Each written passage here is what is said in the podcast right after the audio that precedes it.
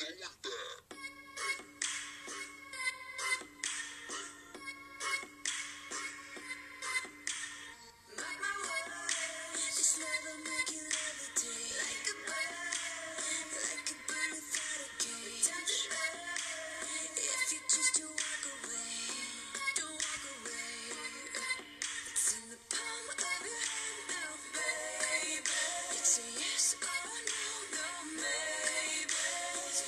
show.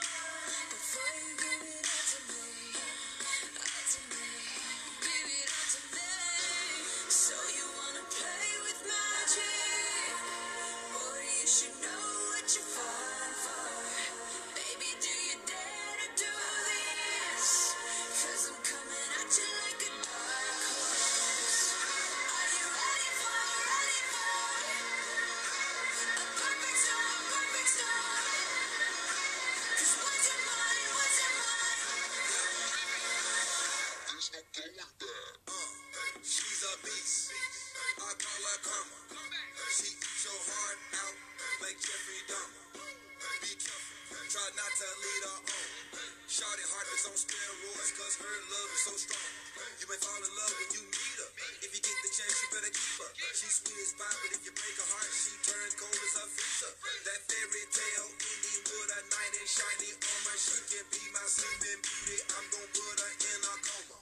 Damn, I think I love her. Shot it so bad, sprung and I don't care. She rap me like a roller coaster, turn the bedroom into a fair. Her love is like a drug. I my soul dope. I messed around and got it.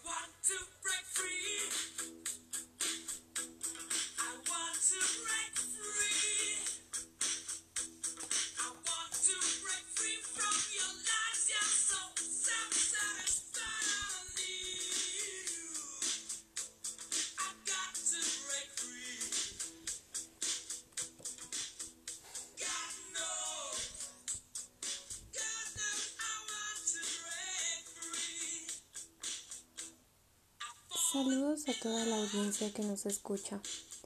Hoy hablaremos sobre la creatividad. La creatividad se define como el proceso de dar a luz algo, algo nuevo y algo útil. Establece la relación entre su entorno, entre lo nuevo y entre la realidad. Nos sirve a nuestra imaginación. Es frecuente que la gente conciba la creatividad como un atributo a la cual con la que prácticamente se nace.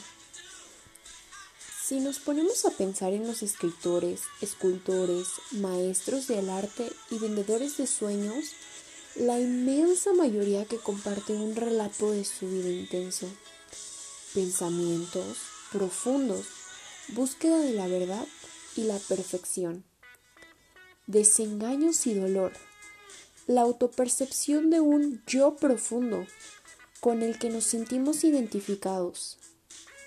Hay personas que me cuentan en repetidas ocasiones que durante sus pesadillas su momento más descorazonador o en su momento un jibilo más intenso es cuando se encuentran la llave que da paso a la idea que están buscando, al concepto que da un nuevo color al sentido de su vida.